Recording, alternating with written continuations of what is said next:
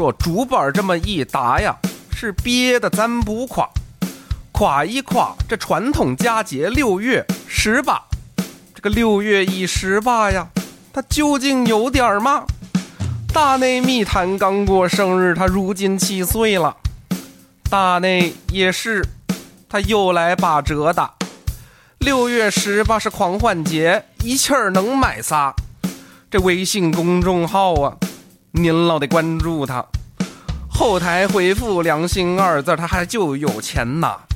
是有赞淘宝，现金券一大把，红包满减零门槛，他还能叠加。纯米银酿，零点油秒杀，最后一批再不抢，它可真就卖完了。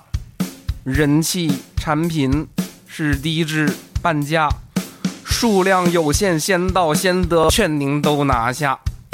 哎呦，我操，这太划算了！您甭嫌我有点狂黑，可实惠是真不假。出来卖艺身不由己，他还得靠大家。他还得靠大家，他还得靠大家。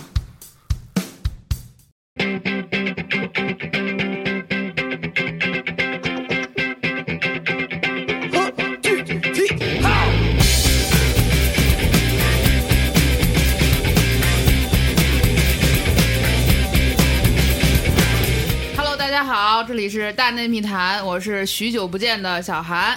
许久不见，你也知道，你知道为什么许久不见吗？我伤心了。你是不是我是不是在你这发完歌，我就再也没有上过节目了？哦，对哈，为什么？我觉得大内密谈这么红，嗯我辛辛苦苦耕耘这么多年，就是我发了首歌，反应平平，来各位听众，我已经决定退出了那种。真的吗？然后哎呀，各位听众朋友们，你们听听，是吧？上次我在节目里骂你们的时天候，天怀疑人生。对我上次怎么说来着？小韩老师教育我不要老录那么多好节目给你们，对，啊我是这么说的，亲手说。我说你为什么要在那种白送的粥里还夸夸加大虾仁儿？对，图啥？你看小韩老师出了首歌，你们也不去刷刷评论，对吧？现在在网易云音乐没有九九九加，是不是不好意思跟人打招呼？就活不下去了。既然说到这儿，对吧？其实今天还蛮奇妙的，是我做大内这么多年，没有想过有一天会有这样的一位特别传奇的嘉宾来到现场。这位同学就是每首歌在网易云都九九九加，人可能都九万九千九百九十九加，人家这这一来还各种叫老师说那个咱们来录个节目吧，就慌了那种。郑重的介绍一下今天的嘉宾啊，花粥。啊，周儿，大家好，大家好，大家好。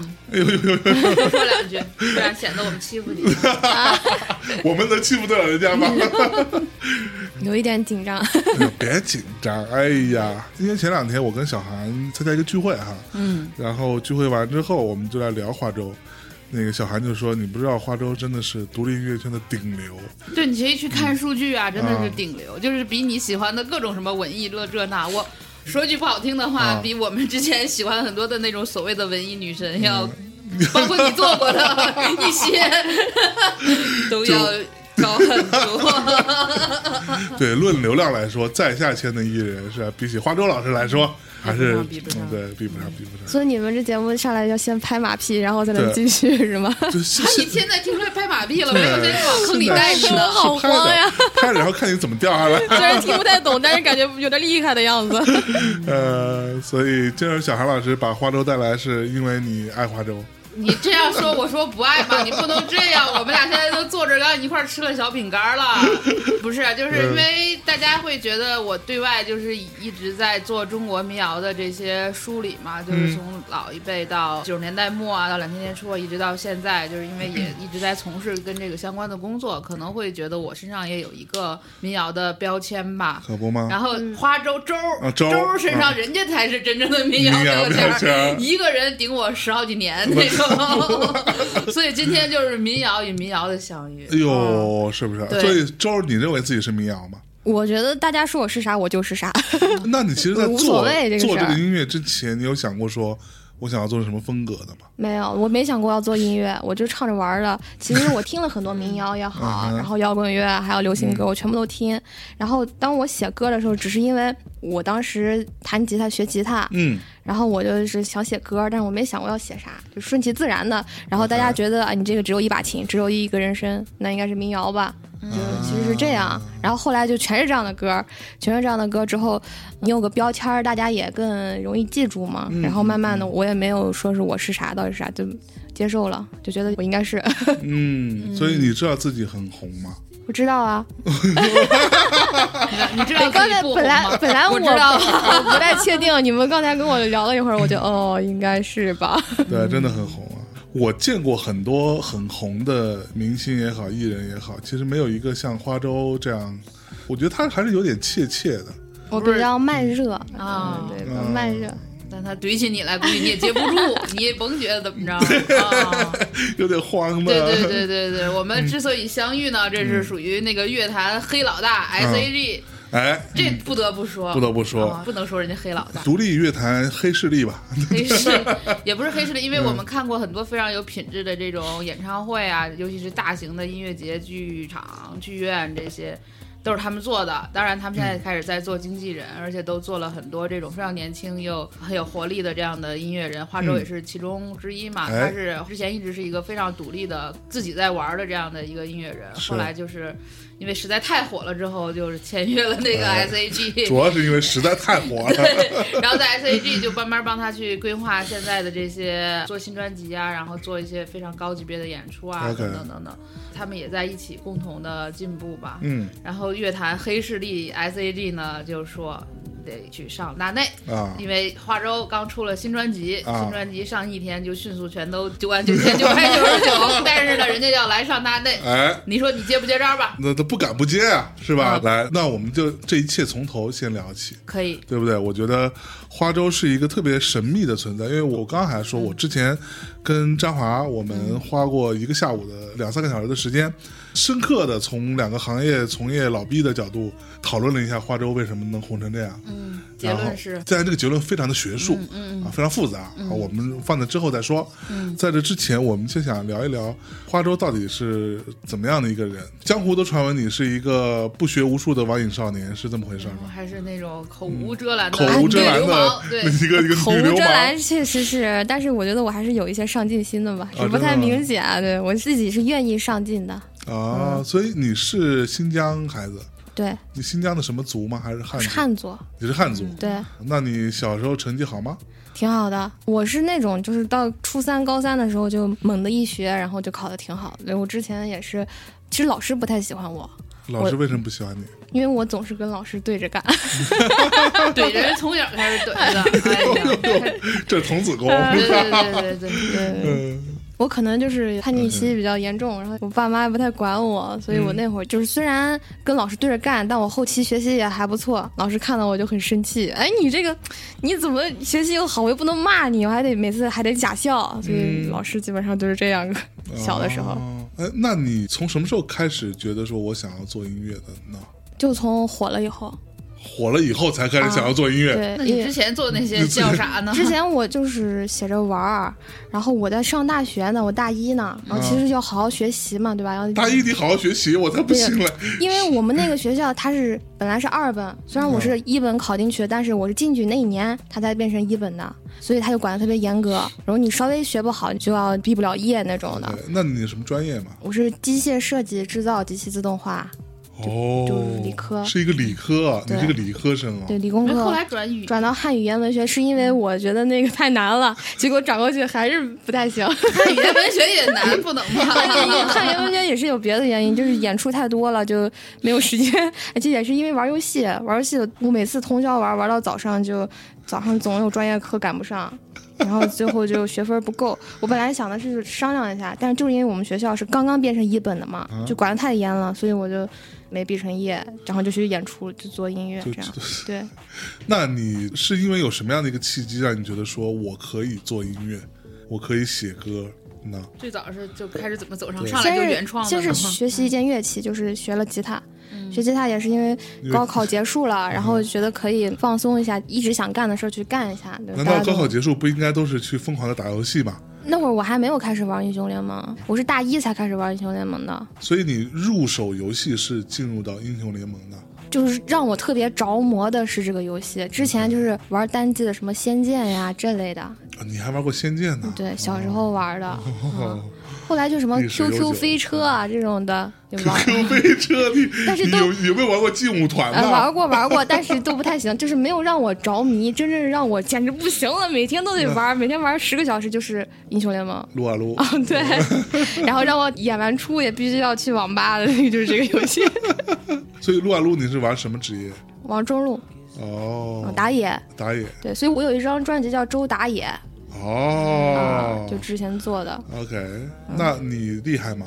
就从游戏来说，在女孩里面算还行吧，反正经常有人夸我，但是我现在肯定很垃圾。我当时就是频繁的玩的那两年，这种游戏嘛，就是你玩的多了，你慢慢手感就有了你。得练。对那我作为一个不玩游戏的人，你俩都玩，能告诉我那东西的乐趣，就是让你成就感啊上，瘾的地方在哪呢？成就感怎么个成就感啊？就是第一，它有很多不确定性。嗯在我看来啊，它是一个非常快速的人生啊，就它跟人生其实是一样，它有很嗯多不确定性，你遇到各种各样不同的问题，然后你要去处理，挑战。呃，去挑战，你有可能会成功，但你的失败成本就很低。嗯，你失败之后，你可以再来一次嘛。其实我觉得电子竞技就是像撸啊撸这种游戏嗯啊，就是它会有让你被吸引的地方，就是它的其实建立在一个公平的基础上，就是对，它有点像下棋或者是一些竞技类运动，它嗯前提是公平。完了之后，你在这个公平里面，你越优秀，你就越有更高的分儿，会对就是比别人强，然后你就能感受到一些自信，还有这些感觉。哎，哇你想想你在现实世界里面，你努力不一定能成功的。永远是被人拖到地板上那种来回搓相摩擦呀相对没。有那么公平，但是在电子竞技里，你能感受到那种是就是很热。血，有时候。你只要花了这个时间进去，去努力的练，你总会有成绩的。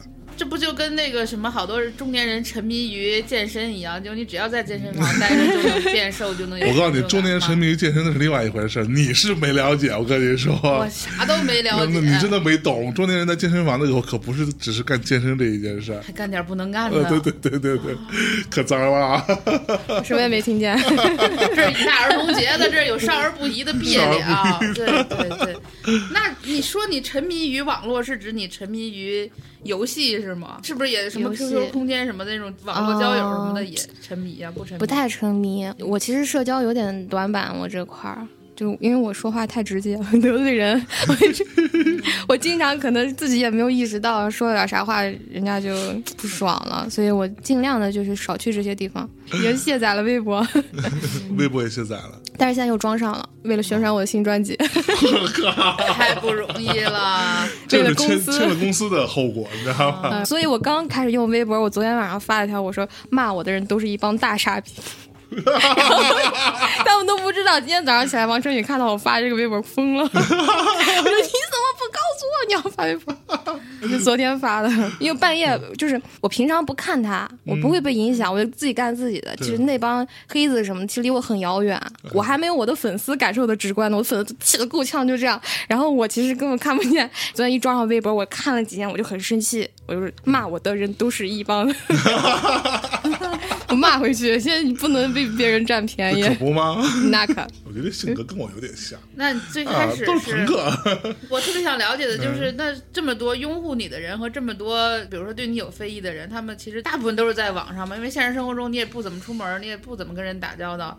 那这些人都是怎么来的？喜欢你的人是怎么来的？不喜欢你的人是怎么来的呢？我觉得最开始是先是有喜欢我的人，嗯然后呢，其他的不喜欢我的人觉得凭啥呀？然后他们才会来不公平，对对公平。这大部分是很多，这也是就是我一直觉得行业不太接纳我的原因吧。就因为我付出的很少，但我得到的很多，我自己都觉得是非常的过分。OK，所以你认为你付出的很少？对，付出了啥？就像我之前说，很多人是他想做音乐，他有这个初心，然后他去努力，然后去挑选一个曲风，然后去做。我其实就没有，我其实就是玩着玩着莫名其妙就有粉丝了，然后我演出就能赚钱了，然后我就去演，然后其实就是混饭吃了，就就就混饭吃了。对，就是这样一个路线。OK，就你小的时候从来没想过将来我会是一个靠音乐吃饭的人。因为我们家人唱歌都不咋地，我觉得我唱歌就在 KTV 都没有人说我唱歌好听呀，我怎么会我怎么会就恬不知耻的去做音乐呢？我想疯了吧？还不如去做什么科学家呢？我那时候数学物理学的那么好，我爸都 让我报那种理工科，对。科学家离我都比较近，我爸特有意思，他就是想让我以后去什么研制原子弹，还 有什么哦去当女飞行员。对我爸特别喜欢让我往这个方面，他是那种爸爸所以我就会一直去学那些理科的东西，然后就显得我很聪明，是嗯那种女孩儿。然后结果没想到后来开始唱歌了，那你们家人支持吗？他们一开始是觉得我影响学业了，是非常生气的。嗯但是后来就是后来当他们当我也不这是事业，对对对，后来当他知道你赚那么多钱之后，说，哎，其实也还好。还好，最开始那几年也有大环境的原因嘛，我们赚的也不多。虽然说我在豆瓣也有很多粉丝，嗯但是那段时间其实大家都不太容易。然后我学又没上完，我就跟我爸就有矛盾，然后我就不搭理他，我就该干嘛干嘛。然后他骂我，我也不理他。后来过几年就好了，过几年就是父母总是会原谅子女的，对他们早晚都会长大的。就看你怎么教育了，对吧？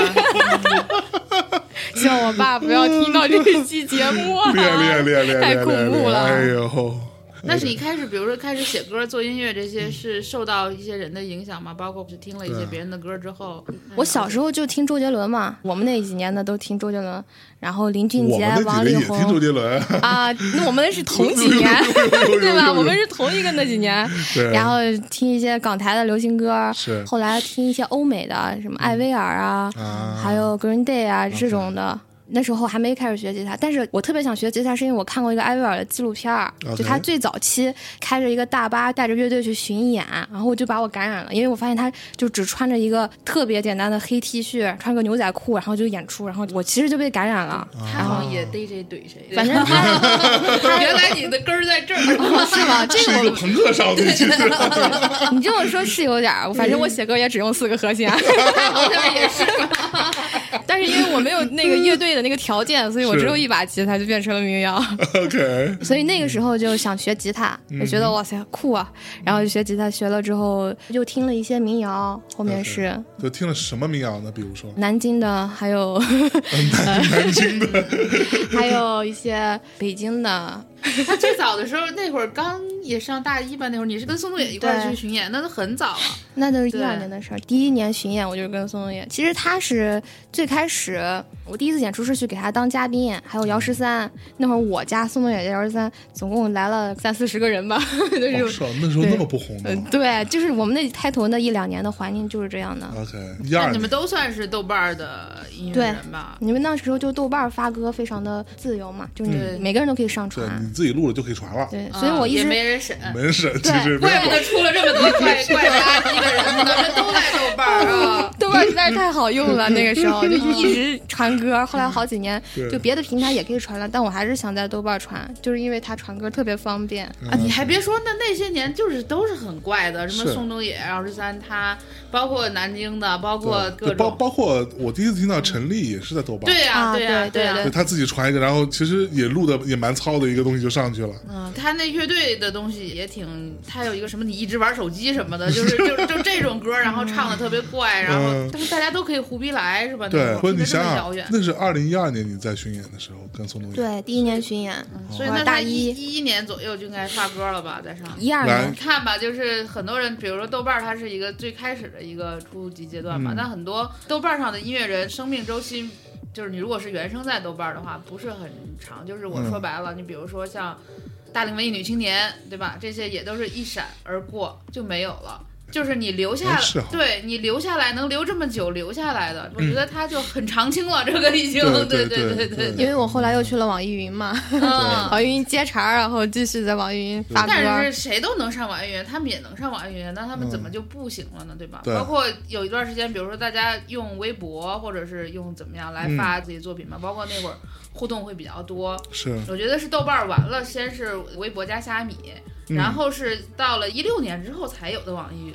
对，是是一六年。对啊、中间这一段儿就是还有一段儿这个时间，就是也有一批这样的人在这样的渠道里应运而生了，包括 MySpace 对吧？嗯啊哈，然后再往后才会有网易云。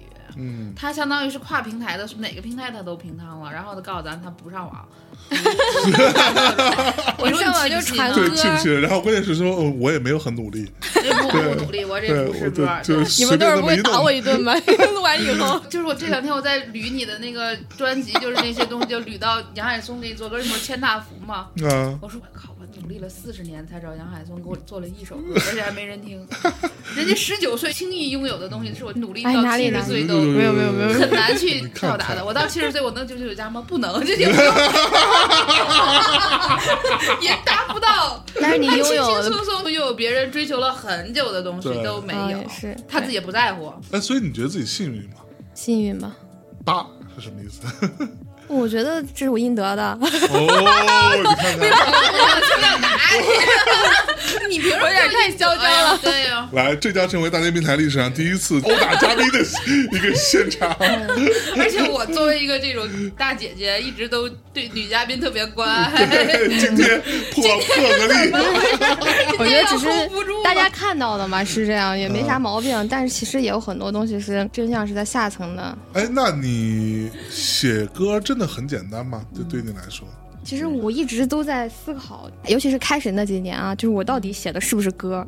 我觉得其实啊。歌可以说，就是我做的到底是不是音乐？对。这个问题，其实我觉得很多人都会去说，包括刚开始的时候，有人说花粥出现就是拉低了民谣门槛儿，好像是说拉低了什么创作的门槛儿之类的。其实我当时就想，我还要去拉低这个门槛儿，我直接就把这个门槛儿踏碎了。我觉得不应该有门槛儿，就是其实在我心里一直坚持一个东西，我觉得每个人都应该可以创作才行，就是音乐不应该有门槛儿。如果如果说音乐有门槛儿的话，那就太没意思了。就我可能有点那种浪漫主义，我觉得每个人都应该可以创作，哪怕这个东西是跑调的，嗯就是它不合乎常理的，就是非主流的，我都觉得它应该存在，也应该有人喜欢，也应该有人听。嗯嗯气氛一下就变了，没有说到这个时候，那你自己会觉得自己早年那些歌，比如像老中医什么的，这些是音乐吗？还是是我觉得它更偏向于那种音乐小品之类的东西，嗯就你可以不用去在意它到底是啥。你如果是真正学术的东西，你要去在意这个是什么，这个是什么分类，这个是什么，那是非常严肃的。但是对于我这种浪漫主义的人来说，我觉得如果你去在意的话，那它就不是真正美好的东西了。嗯你去在意它到底是不是音乐啊，是这个是那个的，你就感受到它就行，感受到它带来的快乐，还有感受到它带来的一些美好就行。OK，那你在创作的时候，你会想着说，在我慢慢有知名度之后，我想要试图让我的音乐更有一些音乐性。有啊，当然有了。其实我心里是非常敏感的，我能感受到就是行业对我的不太认可吧，嗯还有一些排斥。嗯，那行业对你的不认可和排斥，你认为主要来自于你的作品，还是来自于你的名气？我觉得都有，这两个加在一起就更生气了。嗯，不，就其实，在这个部分，我也算是认真思考过哈。我一直说，你写出一首像《老鼠爱大米》这样的歌，其实是很难的。就它并不是一个很容易的事情，你知道吗？就是你写一个很酷的歌、很 underground 的歌，其实没有那么难。对，但是你要写出一个就是所有人都会唱、听一遍就能跟着唱的歌，其实是很难的。这是第一点。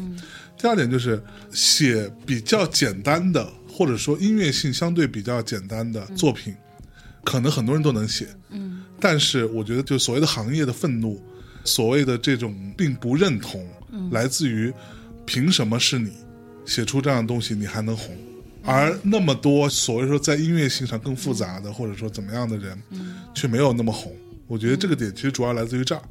就说白了，如果花粥今天没有那么红，嗯，那可能也不会有人讨论它。我有想说的，先说那个难易的那个事情啊，就是说你觉得写一首简单的歌，像是老鼠爱大米是相对是难的，嗯。就是说你主观要去写一首歌了，嗯。我写一首这么样的歌或者那么样的歌，嗯。那么去写一首俗歌，当然是要比写一首 underground 更难的。对，而且它还要好听，它又要成一首歌，对。这是因为你是在主观的先要写歌，嗯。但是实际上，我觉得应该这种简单的歌产生就不是说我主动要写，神来之笔，它是流淌出来的。就是对，在笔吧。对于我来说，它就应该是流淌出来的。就假如说我今天我要用一六四五写一个歌，这个想法就一开始它就不应该存在，而是说啊，我今天发生一个特别开心的事，我必须要唱了，我不唱不行了。然后一不小心，它就变成了一六四五，其实是这么一个次序的。然后它就相对变得非常容易。就我今天开心了，有一个；我明天生气了，又有一个。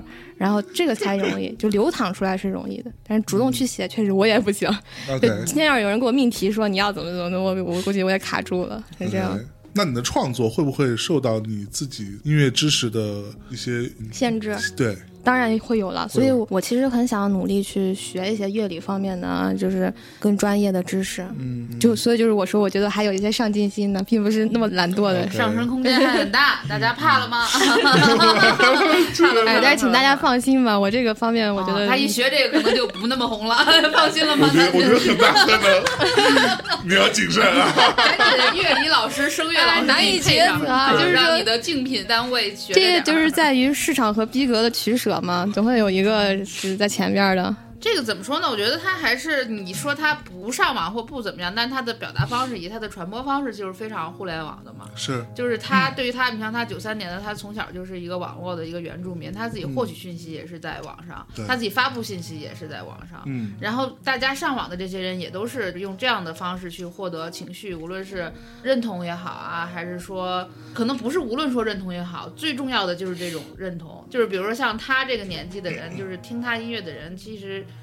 差不多是同龄人或者比你更小的一些人，对吧？嗯我没听说一个五六十岁的大叔大姐特别爱听花粥，对吧？就是他们就会有这种群落的感，就是他说出了我自己的这些小心思或者是嗯小愤怒，包括他用的一些网络上的一些词，嗯什么大爷、什么小老弟儿什么的，反正就都有这个。反正就是大家就觉得你是我今天的一部分，然后那你唱的这些歌其实也是我想做的，只不过是我不会弹琴，不会唱歌，嗯，你表达了我，所以他才会有那么多的喜欢他的人嘛。我觉得这个是喜欢的这个部分。然后这些人大家的表达方式都是这种非常平等的，就是是对冲的。嗯就是他不是那个艺术家那种神仙姐姐，所以大家就是既可以喜欢他，也可以 diss 他，也可以去拿他说事儿，也可以拿他挑事儿。但这个就也对于他自己来讲，这就又变成了他自己的特点，慢慢就嗯凝结到了他自己的话语权。是，之前像你说的，比如说你说做老鼠爱大米也好，或做什么也好，他还是一个非常层级的一个方式，嗯就是非常传统。而且就是做这些人的人，他因为受过音乐训练，比如他从小听了 Radiohead 或听了什么，嗯然后他就觉得我一定要往那方面去努，我要成为这些伟大的人之一。他自己这关也过不了，就一直觉得自己离 Radiohead 远，他也不发，他天天嗯练，练完这东西越来越不接地气。就离红就越来越远，然后你再让他再去回来再做一个什么这种简单的歌，那当然就更难，因为这个上升渠道是蛮拧的，嗯，人家就在潮水当中，就跟着潮水来就完了。所以他说的是吗？是对吧？你得研究传播这个东西，就是一个信息流的一个问题。嗯我一直觉得，而且也是跟我自身条件有关，因为我从小我没有学过专业的乐器或者声乐，我什么都不懂，所以我没法站在那个做音乐的那个位置去做。我一直站在主要日记吧，对日记站在一个生活的位置，然后音乐是一个输出渠道，其实最主要是生活，嗯然后才是音乐。可是你有生活吗？打游戏对，除了打游戏啊，永远在打游戏啊。有吧？我觉得生活很多种类嘛，但是你能感受到生活里面的快乐的事儿，就叫生活吧。但他其实有好多开始红的歌，也都是 diss 一些现象，这些现象也是互联网现象或怎么样。比如说，就是像老中医这种，而且就是他的歌里好多，就是我看歌词啊，就好多歌，我觉得你不是故意的，也可能有意的，就有很多就是标志性的词，嗯，青春呀、年华呀、岁月呀、少年呀，对吧？然后那个爱而不得呀，然后那个屌丝之歌啊，他就是很顺应这个网络的这个潮流嗯啊。嗯嗯嗯，你是故意的用了这些词语，还是说这些词语就是在你的脑子里？就是我们平常说话也会用，因为我们这一代人就是跟网络一起成长的。嗯就因为我看他的东西，尤其是词的部分的表达，我觉得还蛮大白话的。而且这我觉得不算是网络吧，就是因为我们。我觉得是九零后的一些特点，嗯我们平常私下也会这么说话的，不是说网络上才会这样。就可能你们会在网络上见到一些这些言论，那其实我们私底下也也是就是说什么，然后我就写到歌里，嗯比较矫情。可能，比较矫情。那你接触过这种九五后的人吗？他们是什么？我九零后，九零后、九五后我都接触过，嗯我觉得他们跟我们比起来啊，跟我们八零后比起来，一个很大不同就是他们就更加没有负担，他非常的轻松，或者说他认为没有意义，就是意义这件事情不重要。举个例子，比如说你看很多八零后的音乐人都会那种我写首歌，我要表达什么，对，我这里要承载什么东西，对吧？我在隐喻什么我在？隐喻什么，或者我在讽刺这个什么？确实，但是我觉得我同龄人有很多也是这样的，嗯只是我可能不是这样的，我可能缺乏一些嗯，刻意的这些所谓的这种深刻的东西，对。所以是你本身就拒绝深刻嘛？我觉得深刻这个就跟音乐是一样的，你嗯主动去做的话，它就变味儿了。嗯但实际上，所有的生活中的哲学，所有的意义，都在我去做的时候就产生了。就在我去写的时候，然后我去快乐的时候，我去感受的时候，它就已嗯经有了。但如果说我要把这个就传递给别人，告诉别人啊这是啥，这样这样啥，我是不太行的，因为我不太喜欢去教别人或者是树立榜样。我觉得我先过好我自己吧，然后一切一切都有了。所以 OK，所以你的粉丝不会以你为榜样吗？会啊，当然会啦。这就是我有一段时间我非常不适应的，因为我没准备好，我不根本就不知道怎么去面对像我一样向我学习的那些人。我用了很长时间我才接受这些 粉丝。我一开始都甚至不愿意叫他们粉丝，我一开始说大家都是水友。因为我我们玩游戏都喜欢叫水友嘛对，我说你们都是我的水友，我不愿意你们就是用追星呀、什么的。我专门去写文章，就想去给他们传递这个事儿。我说你们要先爱自己，爱周围的人，爱真实的世界里面身边的人，再去爱网络上的一个明星或者怎么样。我特别特别特别想让让大家就是有这些概念。OK，、我突然想到一个比较尖锐的话题哈，嗯就是会有人说你的歌词，甭管是不是你写的，可能会存在一些非常奇怪的意象，比如说什么笑得像一只恶犬，啊，类似于这样的东西，就是挺多的。对，那这个东西是你刻意为之的吗？就你自己不认为这个东西奇怪吗？我觉得不奇怪，嗯可能我习惯了，因为我一开始写的歌就是这样，这也是你们一直不明白为什么我会流行起来这些，就是我想过，可能有一个个原因，就是我弄了一些别人不屑于去弄的东西，就比如说这种歌词啊，或者这种歌啊，或者我的唱法，我做事，我说的话，说白了就是我脸皮厚，因为我觉得这些事情都可以，都没问题。然后有很多人他会对自己有要求，他不愿意去写，但我觉得这是正常的。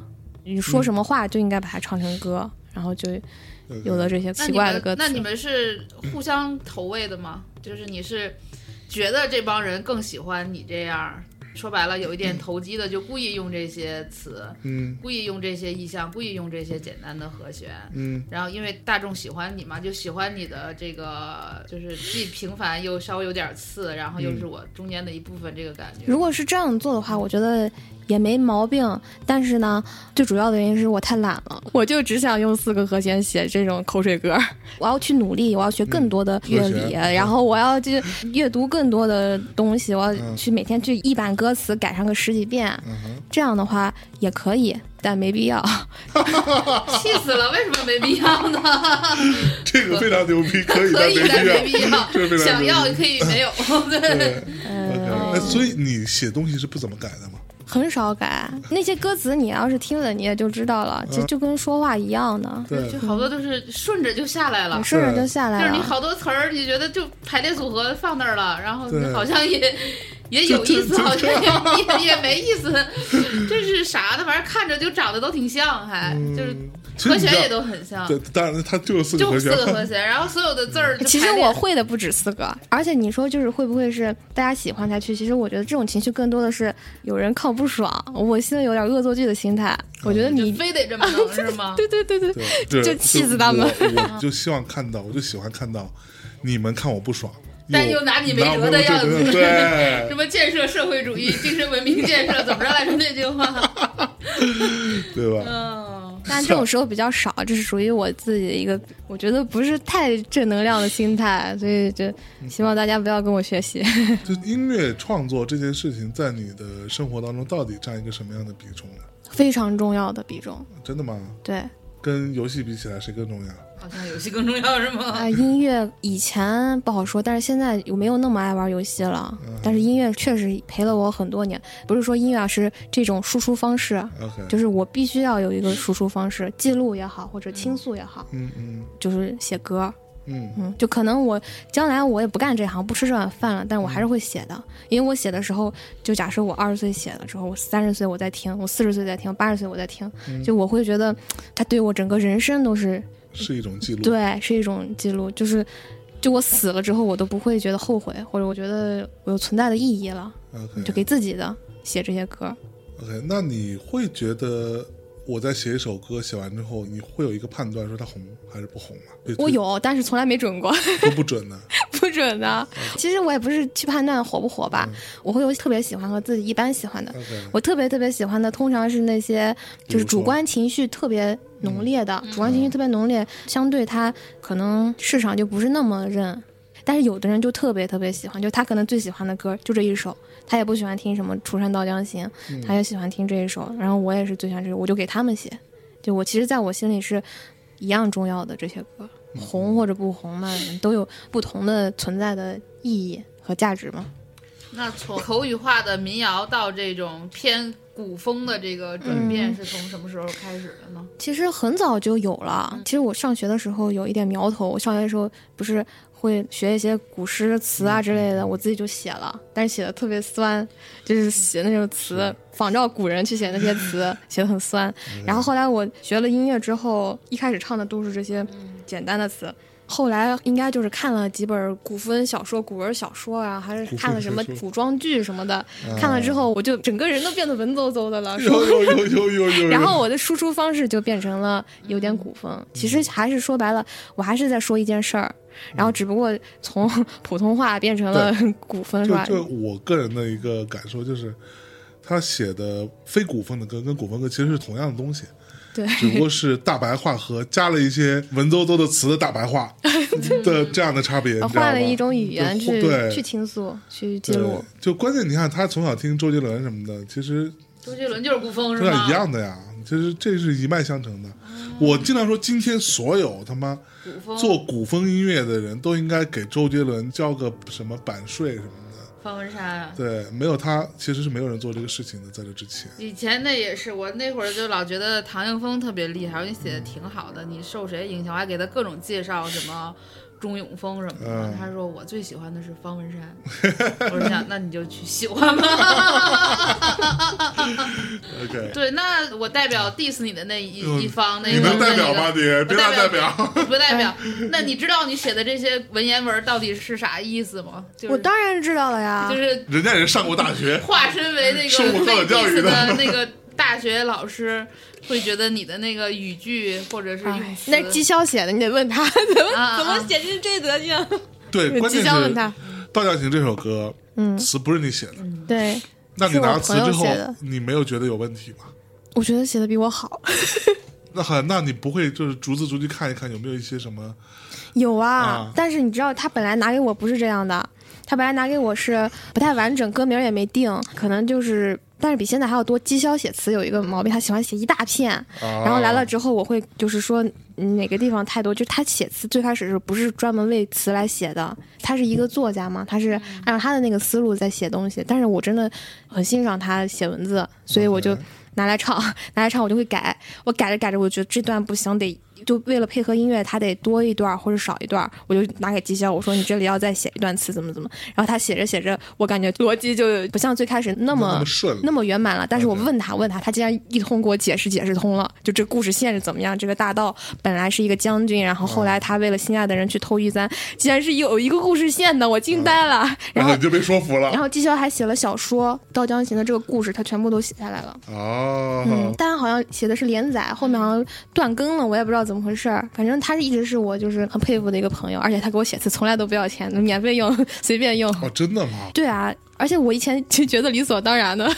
我以前觉得，可能那个时候没有这么大，但是《斗阳行》还没有火，他先给我写了一腔示意为了狗，嗯，写这首歌，对，那会儿所所以他就是一个很喜欢用狗来形容事情哎的人，对，所以。我我的歌里也有自己有一些狗啊猫啊的，但是是不太多的，加上他的那些狗，然后就对显得狗很多。所以我的印象中就觉得啊，这个花粥就是一个跟狗关系很密切的人啊。嗯对，没有，我觉得还是随着你的这个流量上来之后吧，包括互联网的逻辑，就是你有多少光明的，就会有多少黑暗的，会对比，就是差不多。那你特别红的时候，它就会有一个黑的事件会出来，就不仅仅发生在你身上，但是我所有的这些流量都会有。但是我一直觉得没有大家看起来那么惨，因为毕竟这个黑的事情不是真实的，就是我觉得我没潮。如果他说，哎，话说你长得这么丑啊，或者你跟你前男友怎么怎么怎么，就这种事儿，我真实的我可能会害怕，或者是这些 实在的东西。但是他说我抄了，那我没抄，我有什么可怕的？早晚有一天，就是大家知道是咋回事儿了。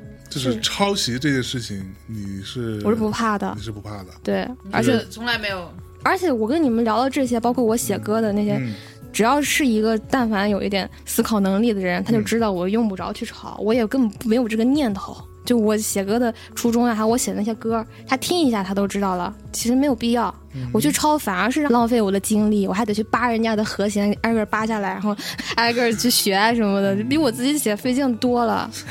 那有没有那种耳濡目染、不小心上身了呢？就是大张伟的那种，你说我听了这个歌，然后我潜意识里有这个旋律对，然后了。可能过了我很久我就是害怕这个呀，所以我嗯。现在每一首歌我都去不停的听，然后给二十个人听，有没有像你们听过哪一块帮我听一快帮我？是害怕的，但其实没有，其实我后面还有检查，也许有吧，但是这个就是每个创作者都避免不了，我只能尽我可能去避免，去避免他受到我潜意识的影响。是。嗯，而且我写歌有我自己的风格嘛，其实这个事情不太容易出现。比起就是都做流行乐的人或者都做民谣的人，他们去做的话，他可能会容易撞。但是我还好，因为我是一直是想写一些跟别人不一样的东西。关于抄袭事件，在知乎上有一篇帖子，大家可以自己去搜吧。嗯，你就挨个儿的那个，咱们在这儿澄清也没必要，对吧自？S 自己 A G 听听也没给咱钱，对，咱也算了。但是就是花粥自己的说法是他没必要抄袭。刚才说啥来着？可以，但没必要。可以但没必要。对，但没这抄袭这件事，它也是没必要，嗯没必要对对对所以这个就是大家觉得不忿的或者怎么着的，我们就不代表大内叔叔观点了。嗯对觉得他上大内的时候说他没抄，嗯然后呢，他们呢有自己非常详细的记录，说我没抄过，所以呢，就是攻击花州的人，下次选一个别的话题，对，比如说他刚才提示了说什么男朋友、哦前 男友。友，感谢你们也算替我洗白了，谢谢谢谢谢谢。我们没洗，我们没洗，我们只是提供，就是说我们下次大家可以一起洗，哎，用别的地方黑我，对对对对，我提供几个思路，前男友肯定有料，大家去挖，但是好像挖不到了，是吧？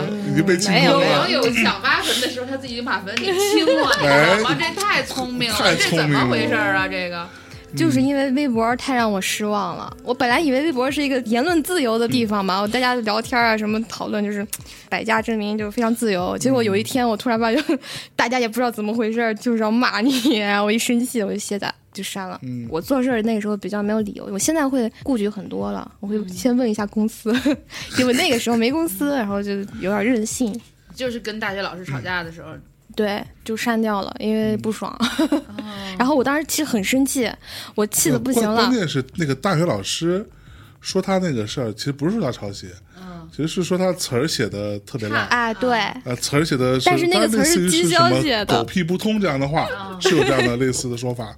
然后我记得当时我在知乎上有看到过这个，还有很多人在逐字逐句分析这个词，就哪哪哪狗屁不通了，反正之类的，我觉得也挺闲的，真的是。然后周就去回复了一篇，回复了四个对，关你屁事。我觉得回复的特别好。咱先不论这词儿怎么样，那你管我呢，对不对？但是我现在回忆起来，自己是有一些任性的就。冲动，对，是不是？这是真朋克。嗯，国产艾薇儿，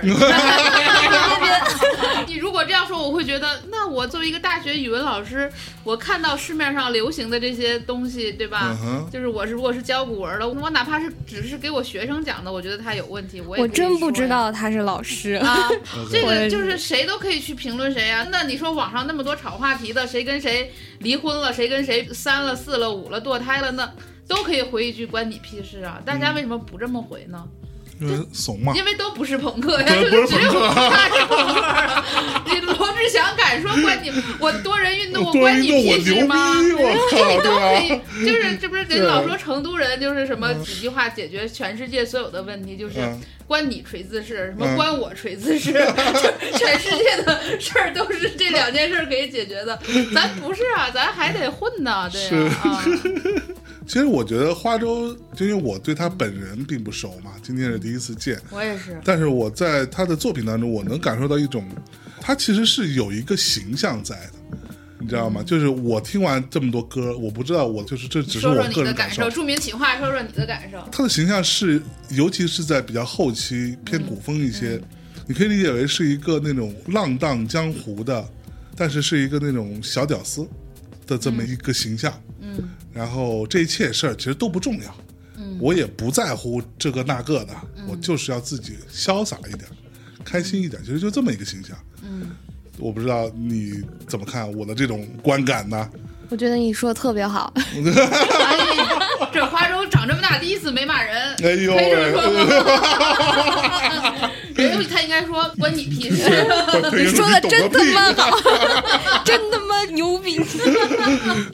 对，其实我听起来，包括他的旋律啊、唱法，呈现出来就是这样一个形象。嗯这个事儿不是就以前我说过吗？但我说起来可能就比较费劲，比较招骂。就是你做音乐人也好，做作品也好，姿态重要不重要嘛？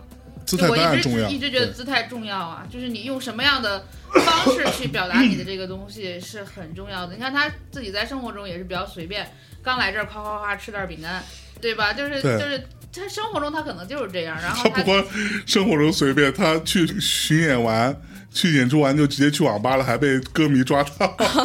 啊，他就是这样的一个一个，那这样的人他就是可能没有什么权威感，嗯，没有嗯什么恐惧心，门槛不会特别高，不会像比如说像我这样的人，就是八百个内心活动，在一个那个行动之前，就是身体或者你的行动力比你脑子快，这些都很好。我不是说他有问题，嗯就是这些东西它其实都是一个创作者的优势，嗯只不过是因为大家会有自己的聆听经验的原因，每个人有自己的审美的特点，就是审美的那个区域在。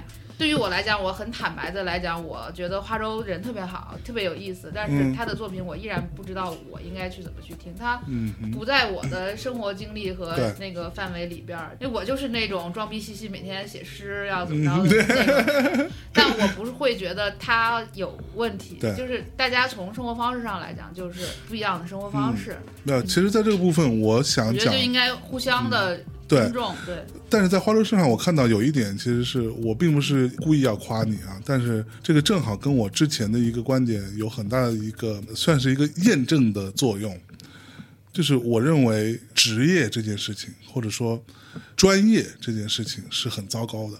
怎么说呢你？不能这么说。不是，我的意思是说，尤其在做艺术创作这件事情上来说，如果你是一个职业的心态，你是一个专业的心态，反而不如你是一个业余的心态来的更好。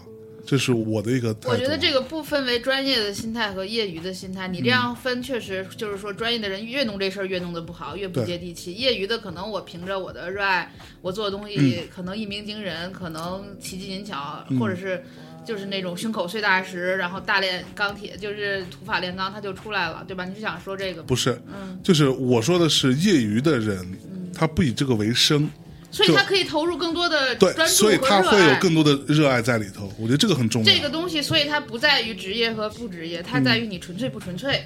啊，就是你纯粹，就是你无意识的纯粹和 有意识的纯粹，它都是一种纯粹。哎呦，含点又上升了，哎呀，啊嗯真的就是你的职业和非职业，你还是计划过的。就是你再往回倒，它就是纯粹不纯粹。嗯对业余它就是很纯粹，对大师也很纯粹，对，中间的都不纯粹。要拿这个东西换流量吧，换作品吧，换名声吧，换钱吧，它就不纯粹。你纯粹的东西，极致的东西，它从一定层面上来讲，它就是真的东西，而且是好的东西。嗯嗯，你甭管是不是在你的那个认知的范围之内的，嗯我觉得是这样的。从这一点上来讲，他做这些东西怎么说，其实我觉得他还蛮纯粹的。就是挺纯粹的，很纯粹而且他也没动啥太多心思啊、嗯，就是那我觉得那方面的心思，对对对。对，所以周，你觉得我们分析有道理吗？还是你根本就不认同？他会说关你屁事，我的大脑飞速的想到对，底周儿说关我屁事。我得想一想，因为我平常也不太想这些问题，呃，对，不太琢磨这个事儿。所以你认为意义重要吗？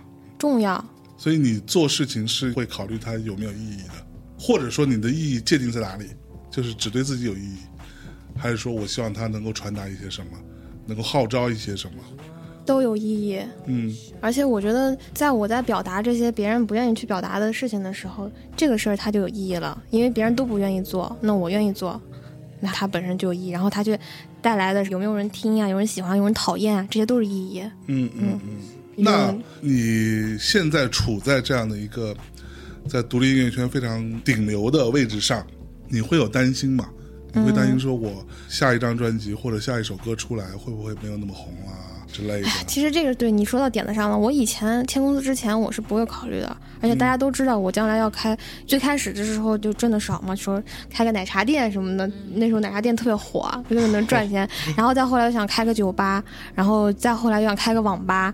就其实 开网吧还行，对，真的 我真的想开网吧，但是好像这两年网吧也不太行。就是我一直在想做一个踏实的事儿。因为毕竟音乐这个是，我觉得我确实有很多幸运的成分，让我能一直干我想干的事情，然后我又能维持我生活。就其实我就担心会有一天没有运气了，然后那我如果说有一个踏实的店呀什么的，我就每天在那个店里待着。就等于说，做音乐这件事情并不能给你安全感。其实。如果说我足够努力的话，我是可以一直做音乐的。嗯，但是我在想，如果我一直努力的去做这个事，把它当成事业来做的话，会不会让我失去热爱音乐给我的那种美好？会不会变少？我想着，如果我能尽力保留这种美好，就我一直做我想做的音乐，我不去做那些为了挣钱的音乐，这样的话，我就得考虑还不挣钱，音乐够挣钱的，我就得考虑别的。但是我总是会妥协的嘛，就早晚有一天会妥协，所以我就得考虑别的渠道来，就不说挣多少钱，就是过后边生活就行。那你后边可以继续这这是这是我 前几年的想法。后来我签了公司之后，我想法又有一些改变了，因为我就看到同事还有我周围的很多乐手，太多人给我影响了。就我觉得我应该更珍惜我现在的这些，嗯，我应该在这方面再努力一点，然后。再去平衡我心中想要的那个音乐会不会被打破，然后呢，我又能给我周围的人带来一些效益。嗯，其实就是这样。那你签公司之后，势必会有很多所谓行业内的人，或者说一些专业的制作人，包括比如说像陈伟伦，像这样的，他也会跟你合作。那在这个合作过程当中，你真的有感受到所谓的行业标准吗？还是说你还是他们都是行业里非常顶尖的人，包括江北生他们。对对对对对，我感受到了。他们都向这种流量屈从了，没有没有 低头了。但低头了。你们说的合作中间有矛盾你们说的肯定，你们说的像流量低头肯定是有的。但是我一直给自己心理暗示，我觉得他们是被我的人格魅力打动的。就其实就是他们一开始可能也不知道我在唱啥，后来我们认识了之后会聊天。我会一直给他们传递我心中想要的东西，还有我一定要去把我心里所想的全部告诉他们。嗯，然后他们逐渐就被我打动了，他们就愿意让我去做这些事儿。其实本来是，当然是说你要这个，你要那个，我们有这个标准啊什么的。嗯嗯。当然一开始是这样，那慢慢的就好了，并不是说为了挣钱，为了怎么怎么。我当然我觉得啊，从我内心角度出来，我愿意相信他们是被我打动了。OK，对，愿意相信我这个是。比如说，在创作层面上会有一些矛盾吗？或者他给你一些，就是因为有这些矛盾嘛。一开始有很多，我们其实基本上是让我平衡平衡 啊，讲个故事，随便讲一个吧。就是去年做一晚那张的时候，因为江美生老师制作人嘛。对。就是我一开始我是完全不听可立克的，就我有爱我自己节奏唱，然后有时候快，有时候慢，有时候散拍儿。我是不听可立克的。我以前是这样的，我以前是这样，但是更生气了。我的妈呀！因为我就是随时要变速。我以前演出的时候，我就随时要停下来，我唱到一半我要说话，哎，今天怎么的？说完话，哎，我再接着唱。有的时候是完全的随意，所以我。我觉得我的演出就是 以前为啥票房都能卖完，也有这个原因，就是他根本想象不到，他们来听的歌可能就是 完全不是传统的那种。是。然后有可能今天唱的快，明天又唱的慢了，就这样。然后所以后来我在跟公司合作的时候，我就要把这些都取舍，就是我应该哪部分应该去妥协。OK。然后后来我就开始听可丽克，当时是反正有一首歌也是因为录音的原因，然后就。跟姜老师有一点矛盾，有点生气，两个人都生气了。他在里边生气，我在录音里边生气，然后就不说话，我就就这样阴沉着脸不说话。那后来每次都是他先过来哄我，也摸一下我的头，哎呀，没事没事没事，别气别气，就对我还是很照顾的。是是是，但是我觉得他也气得够呛。他想什么玩意儿？对，就是因为他们那种特别要求特别严，一点一点抠那些技术、那些工程的那些人。其实是完全两个方向的事情。对他做的东西就是全都是往那种高精尖，就是行业标准嘛。人家老说你无行业标准论是做演唱会还是做直播还是做专辑，嗯他出的这些东西，因为他就是专门做这个的嘛，做音响工程的。你想想，所以在他心里边是有一条线在但是你的东西就经常可能上上下下，然后他就觉得说你为什么不能？但这个东西在我看来也是一个蛮危险的事情。其实我原来我签公司之前，就是因为这些原因，我就不想签。但是后来我签了这个公司，我也没考虑太多，因为我我先跟他们就是我一些了解，我就发现其实大家在你们说的这些专业的这些，嗯。可能一些职业想法以外，他们更注重人情，就是感情。嗯。所以说，就可能我们两个出现矛盾吵架的时候，他第一反应不是说啊这个音乐怎么，他跟地凡就是一个小姑娘自己在北京，然后他就就过来就跟我说话，就过来就妥协了，就两个人都各退一步，然后也就重归于好了。OK，嗯，用那个姜老师话，我们是相爱相杀，这嗯嗯。其实就也一直都有磨合很困难的时候，嗯但是现在就是成为一家人了嘛，所以就互相都会妥协迁就一下。是因为我其实听花粥以前的一些作品，其实在我听起来哈，如果以行业标准来说，可能更像是它就是一个小样，就 demo 嘛，就豆瓣上传那些嘛，哪怕是专辑，其实也是那样嘛。也也都是 demo。但怎么说呢？因为我们行业经常会有这样的情况发生，就是所谓的你听 demo 的时候，哎，真的挺好的，但是你真的以行业标准，然后啪啪啪进棚弄完之后，它那个劲儿就没有了，对，就它那个特别闪光的东西就被磨掉了。这件事情你不会担心吗？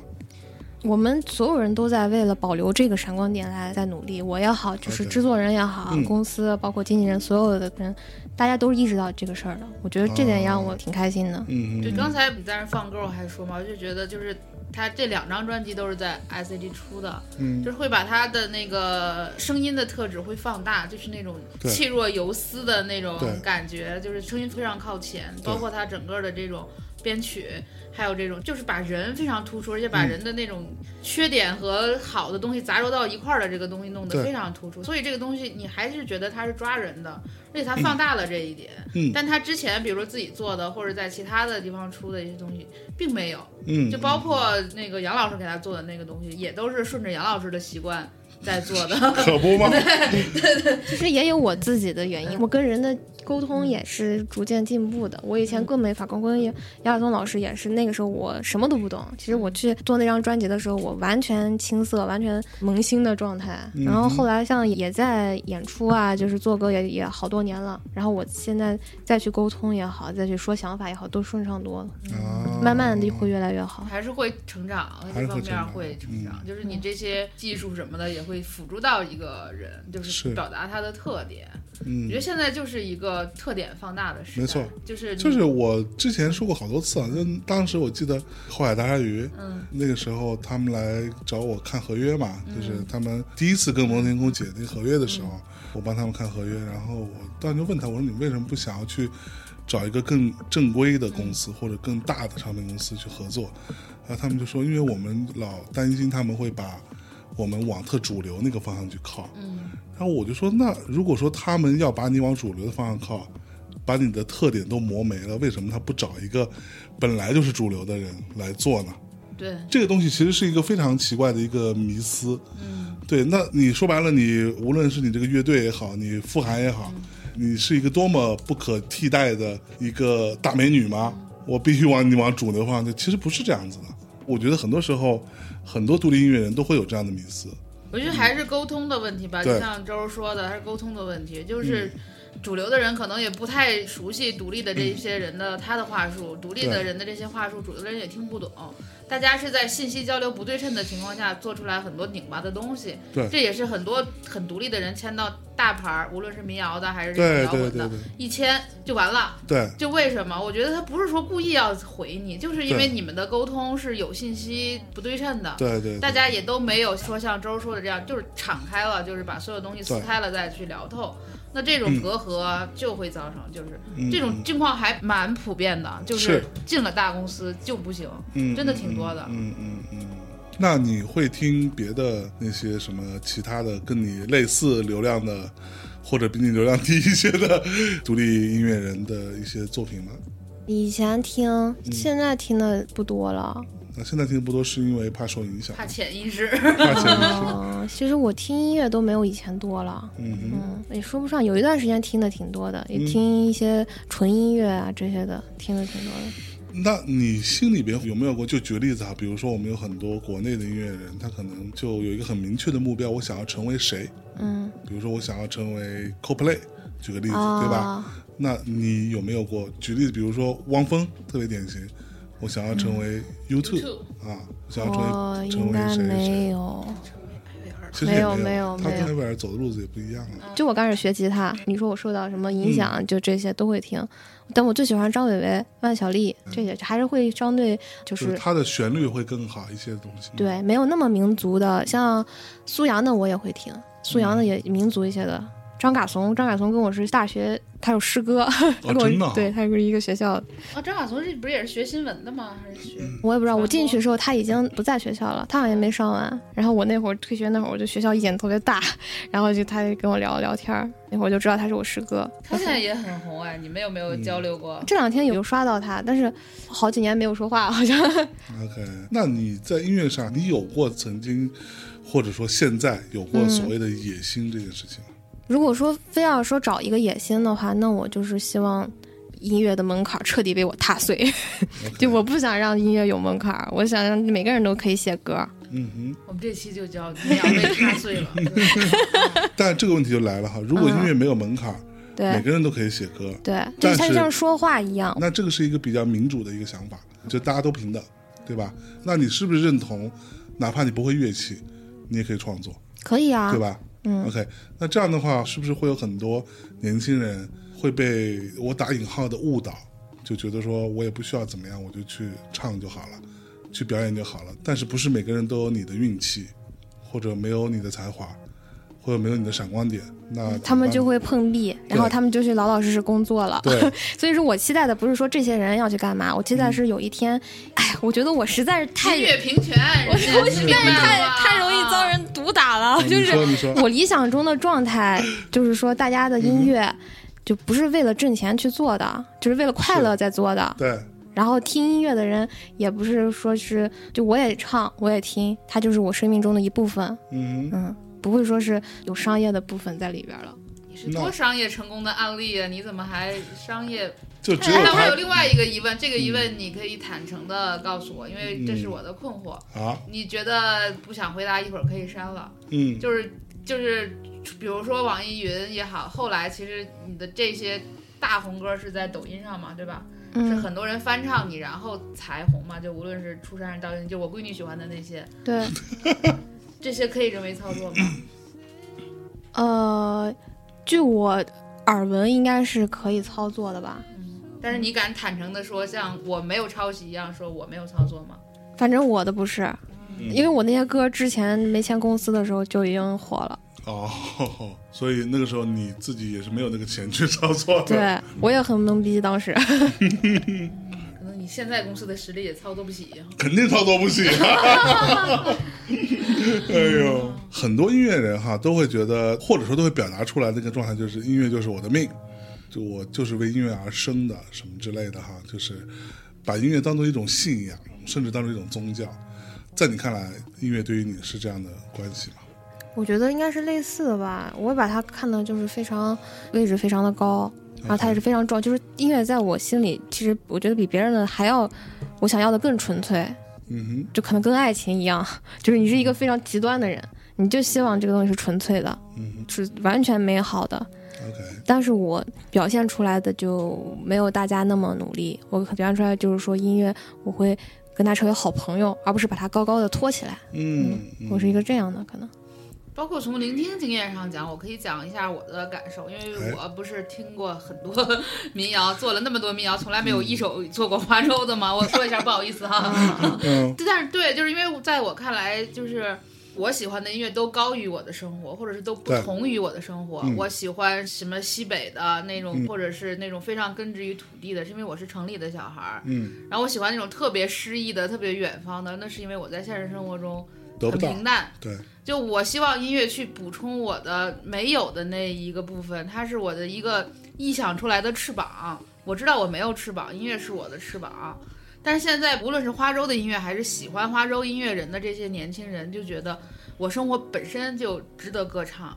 他唱的就是我生活里的这些事儿，他就是跟我一样在说这些事儿，在想这些事儿，但是他又唱了很好的旋律，有很好的这种，比如说声音或者是怎么样，所以我们有认同感。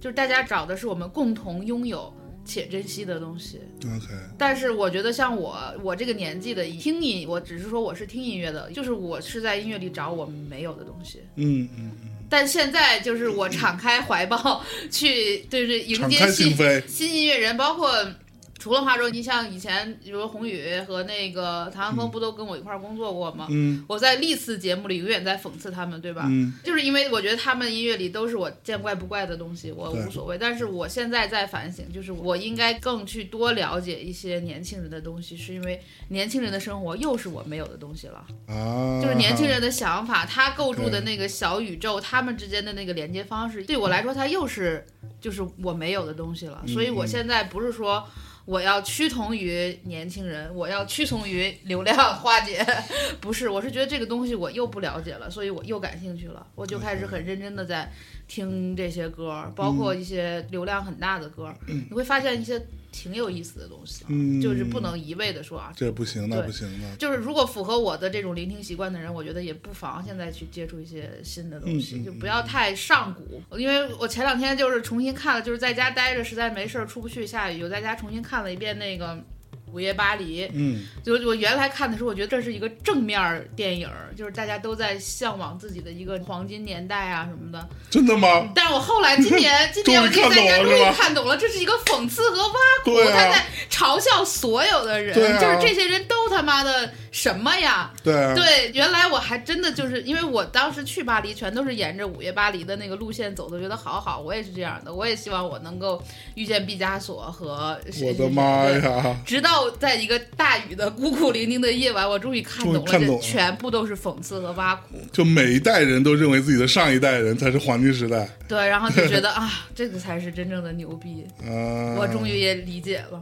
嗯，那周儿，你会有过什么时间段说觉得我真的不想再做音乐了吗？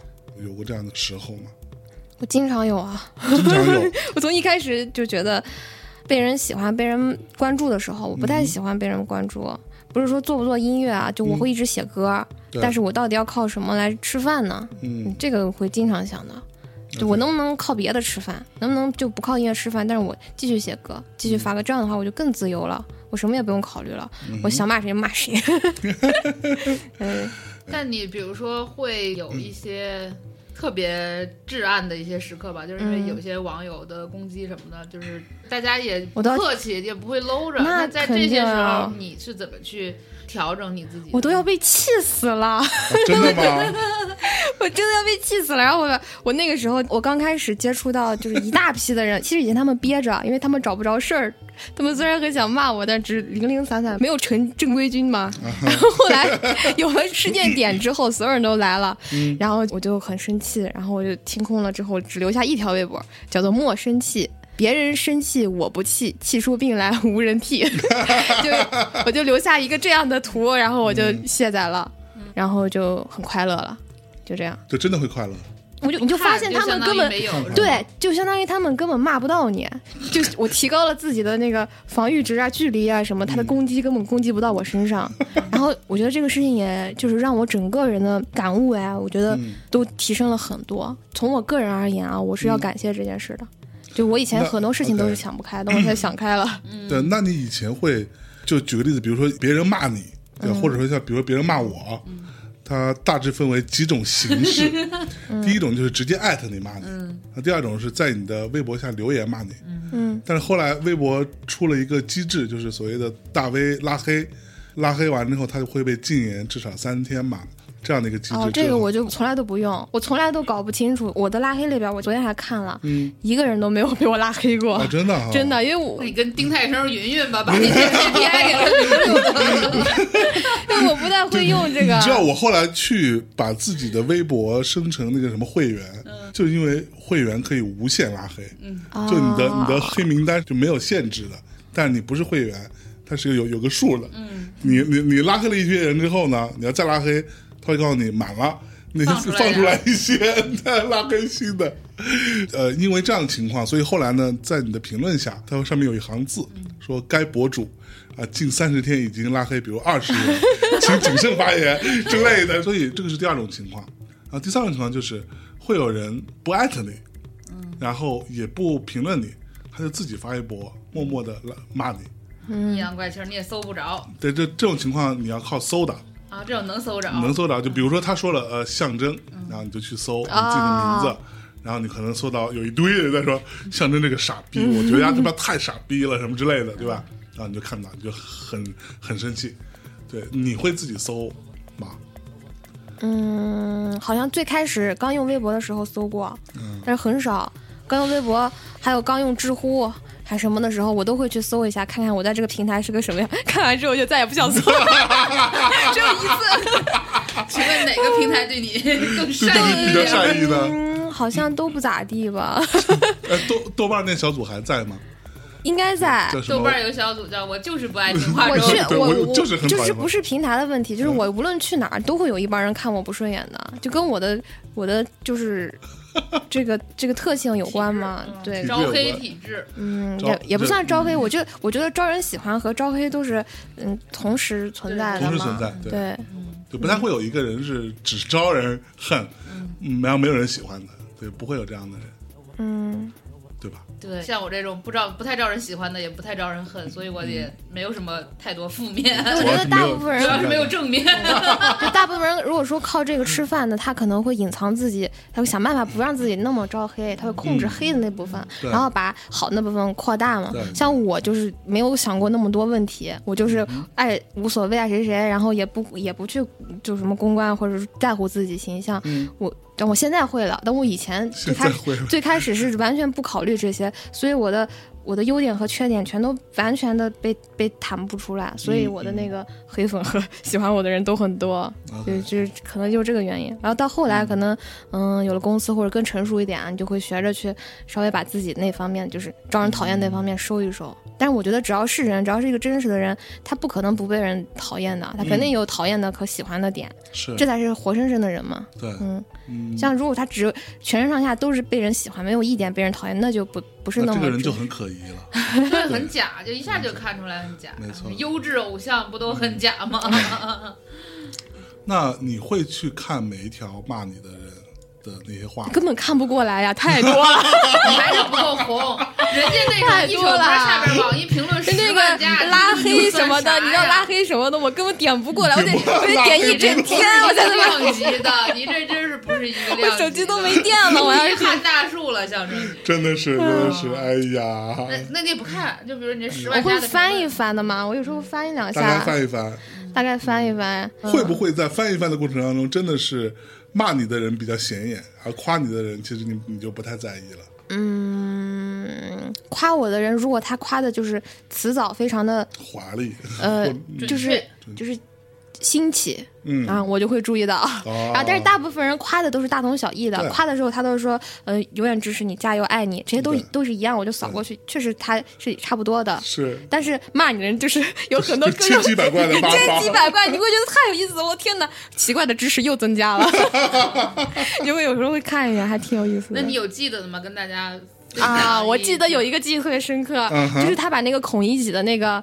呃，套到我身上了，说华州来到酒馆，什么涨红了脸什么的，什么音乐人的抄才不叫抄什么玩意儿，把我套到一个那个 那个你重新写了遍这小啊，说儿，对对对，哇这个费劲了，还有有是爱哎太多了，。有太多这种黑粉写编的我的段子，嗯我都我现在想不起来，但是真有意思，你们可以有空可以去看一下，就你就会发现，天哪，还有这么多骂人的新奇的 新奇的招数。有才华，对，就你骂到最后，你就不不会觉得生气了，我觉得他们挺可爱的，而且他们一直在，他们永远飞快的来。我刚发扬一条动态，真粉丝还没来呢，这些黑粉都来了就来了。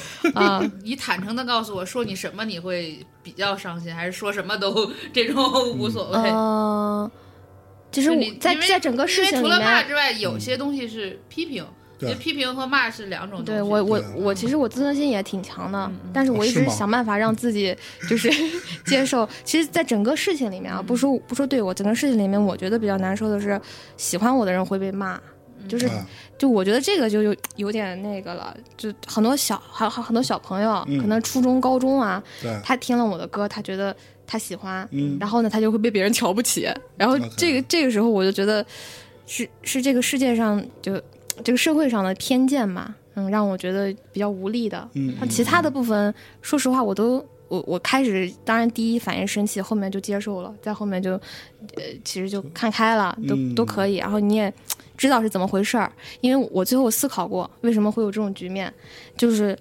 说白了就是有有一大帮傻子和几个坏人，然后那坏人呢带领着傻子。然后他们就一块儿去去去干这些事儿，啊，嗯，然后我你就你说你要跟坏人计较还是跟傻子计较呢？就你就无所谓了这个事情。对，但是我是希望喜欢我的那些人，他们本身出发点是好的，而且我觉得大部分都很善良，就没有别人说的，就是花粥的粉丝都这样都那样，我觉得太太伤害我了。就他们就是攻击我喜欢我的人的时候，我觉得挺不公平的。人家什么也没做错，人家就只是喜欢听我的歌，然后就要被骂，我的天！我就觉得是我是我的。是我做的不够吧？如果有一天我足够强大的话，那么喜欢我的人就可以理直气壮的去说他们喜欢我了，就不会被人 瞧不起了。我告诉你，不会有这一天的，为什么？因为所有讨厌你的人、黑粉们，他总有各种各样的理由。你做再好，都会有人来黑的，一样。他骂我就我我就很很那个无所谓啊而。且这个鄙视链是一个循环，它是一个鄙视链的问题。对对对对说白了，今儿啊，你做一些特别不红的歌，嗯，不再是一个独立音乐的顶级流量了，那可能就不会有那么多人骂你了。嗯，对，其实这个鄙视链很重要的一点就在于你红了嘛，然后大家觉得听花粥俗，听你这么说，我又觉得又看开了一件事对。儿。花粥他的评论多也好，评论少也好，呃，好的评论也好，坏的评论也好，就是他的音乐作品或他的这个人，嗯。他就招评论，对，就是招评论，他就招，可能就会招好的，也以及不好的，也会招就是这是平衡的。嗯。有些人的东西你没有办法去评论，你说你后摇你怎么评论呀，对吧？那你能说我后摇因为评论少我就作品不好吗？哎，我新专辑里确实有一首后他哎，摇，对我那 还觉得那挺好听的，他嗯。人家也在尝试叫浊，因为上一张有一张轻叫轻，嗯。这还有好多小心思在在里面做的，哦就是其实是我乐队的贝斯手起的名儿，哦。我当时做完还不知道叫啥，然后他说叫青，叫哎，卓，你现在出去演出是带乐队的，对，带乐队，开始带乐队了，就是公司给我配了一个乐队，那你跟乐队好配合吗？嗯，现在特别好，现在特别好，是他们跟你，还是你们大家商量好一个拍子？呃，都有，就是但这全都取决于我，我要拍子就有，我不要就没有。啊，我想知道你是什么神仙阵容啊！这么牛逼啊！我吉靠，他贝斯鼓随时切换。就是这样，对，但是他们已经很熟悉我了，我用大部分大量的时间跟他们嗯聊天玩啊、吃啊、聊啊，对，然后对，然后就平常什么都聊，然后这样的话，就是我唱歌的时候，我的气口没有拍子，气口他们都很熟悉，对，就是我我理想中的乐队的状态，终于就是终于越来越接近了。嗯，那我想问的就往回倒，就是因为在我看来，你还是这种比较接地气，在 live house 里边演，包括跟观众有非常多的这种互动，这个是你的特色嘛。但是在去年的年，就是就是年，就是就是疫情之前，你做了那个剧场的一个特别大剧场的一个演出。对，那这种大的剧场级的演出，对于你来讲，你适应吗？或者你当开始知道自己要往这方面规划哇，我那个时候我太慌张了，因为嗯我、我我其实就像演剧院，我本身就有点没有那么放松。剧院是，嗯，实际上观众是在上面的嘛，对对，就其实就跟 live house 完全不一样。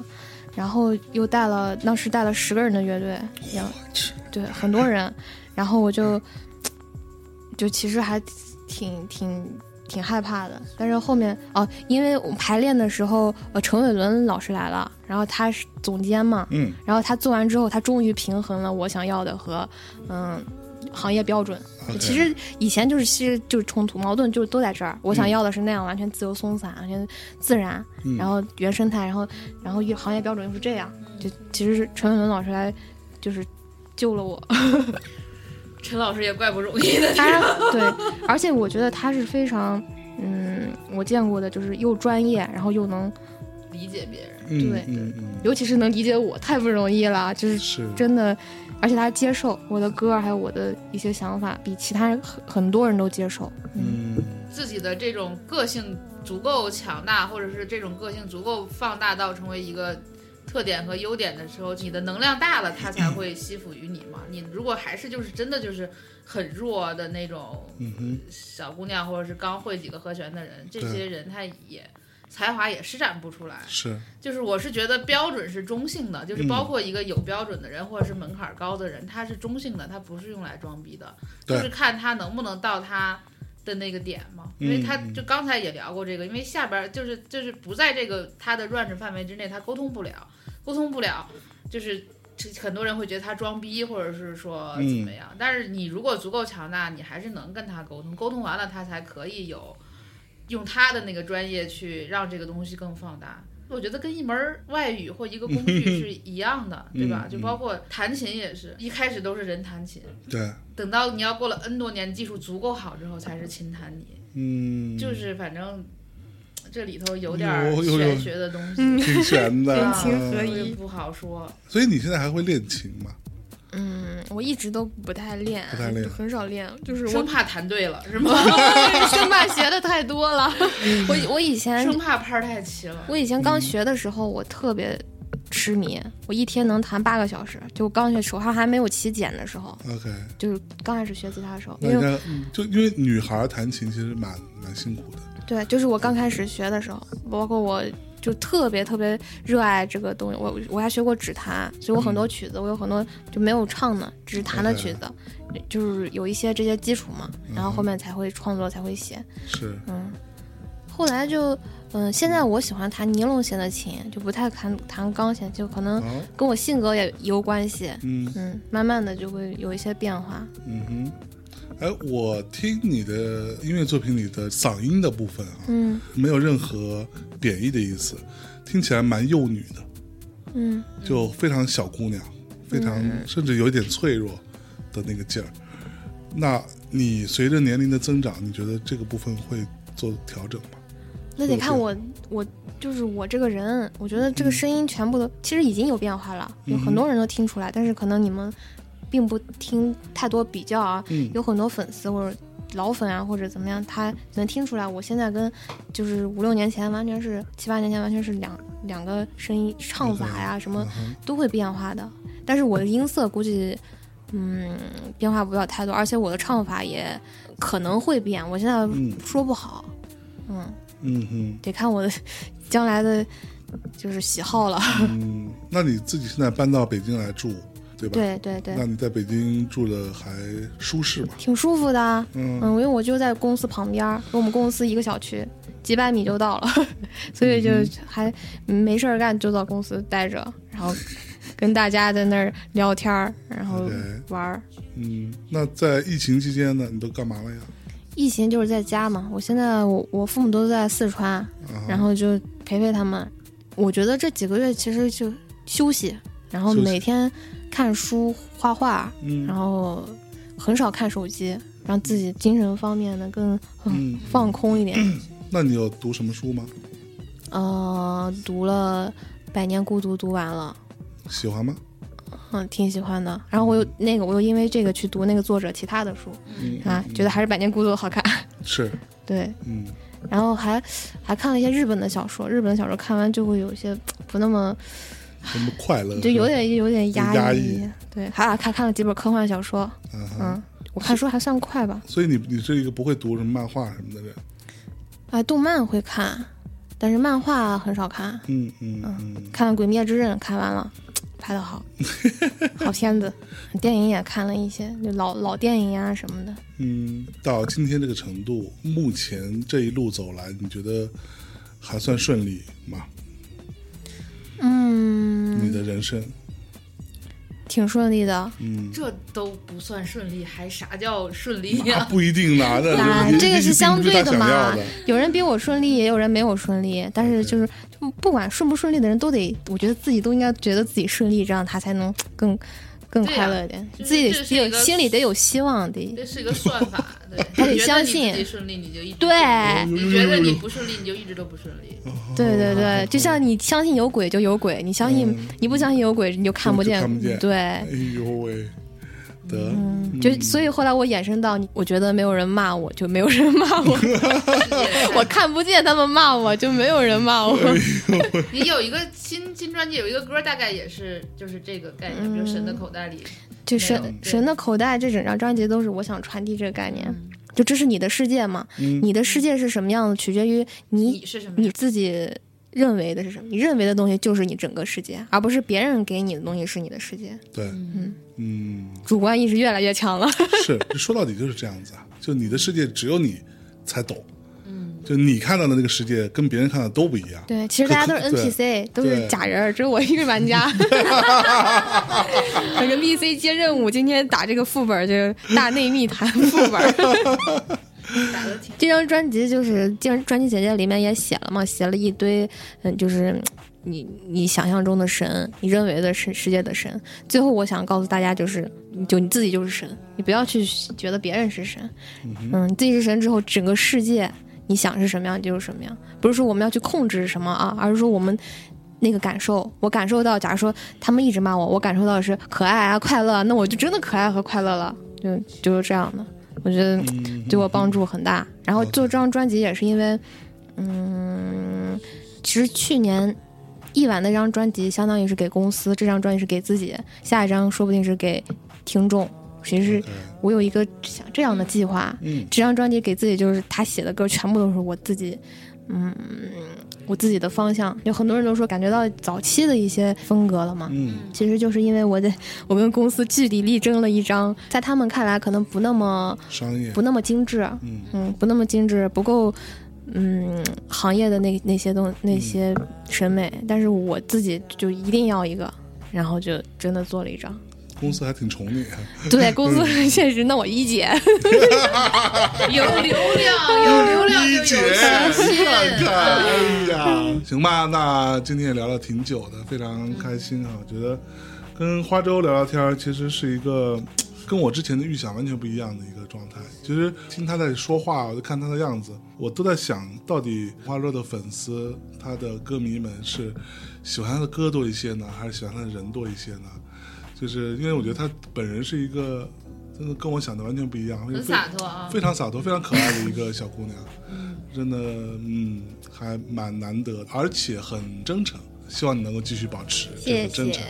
那最后我也维护一下我的人设，可以哎呦呦呦吗？呦呦！就是我也是觉得他人很有意思，哎然后我们打今天相当于是打打开了一切都在谈嘛，就是所有东西都拿到了明面上谈，包括嗯。一些负面的东西，就是我们觉得可能你愿意相信哪个或不愿意相信哪个，其实这都不是真相，就还是嗯。看你是怎么怎么去应对你生命中出现的这些问题和机会吧。嗯，我觉得它更像是一期作为独立性格的这些人，大家思想的一个碰撞，尤其是是这个体系里面的。对，那就是另外，他的音乐依然是有非常他的个性，但是嗯。可能未来还不在我系统梳理的那个范围之嗯。内，所以也希望你能理解，也希望大家能理解。对。就是我也有我自己的音乐对音乐的理解，我在嗯。今天的节目里也说了很多嘛。但是我也也非常欣赏花粥，无嗯论是他的态度，还是说他做做东西的这种作品，包括他现在的这些音乐作品，也有很好的这些制作。嗯，从一个工业标准上来讲，我觉得他的进步也非常大。好的。谢谢小那最后我们再来一首新专辑的歌，花粥挑一首呗。那就神的口袋没有后悔药了，好的，好的，那跟大家说再见，谢谢，拜拜拜。拜。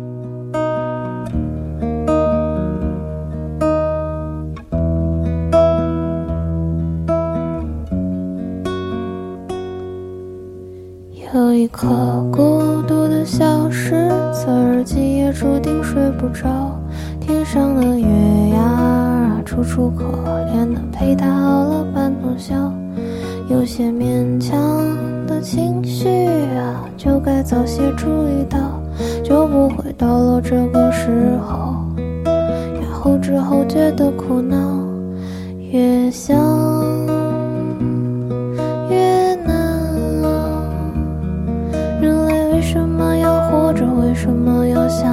为什么要学长大？心里的荒岛，我将它扫了又扫，欢迎你的来到，可惜你却不想要。我都知道。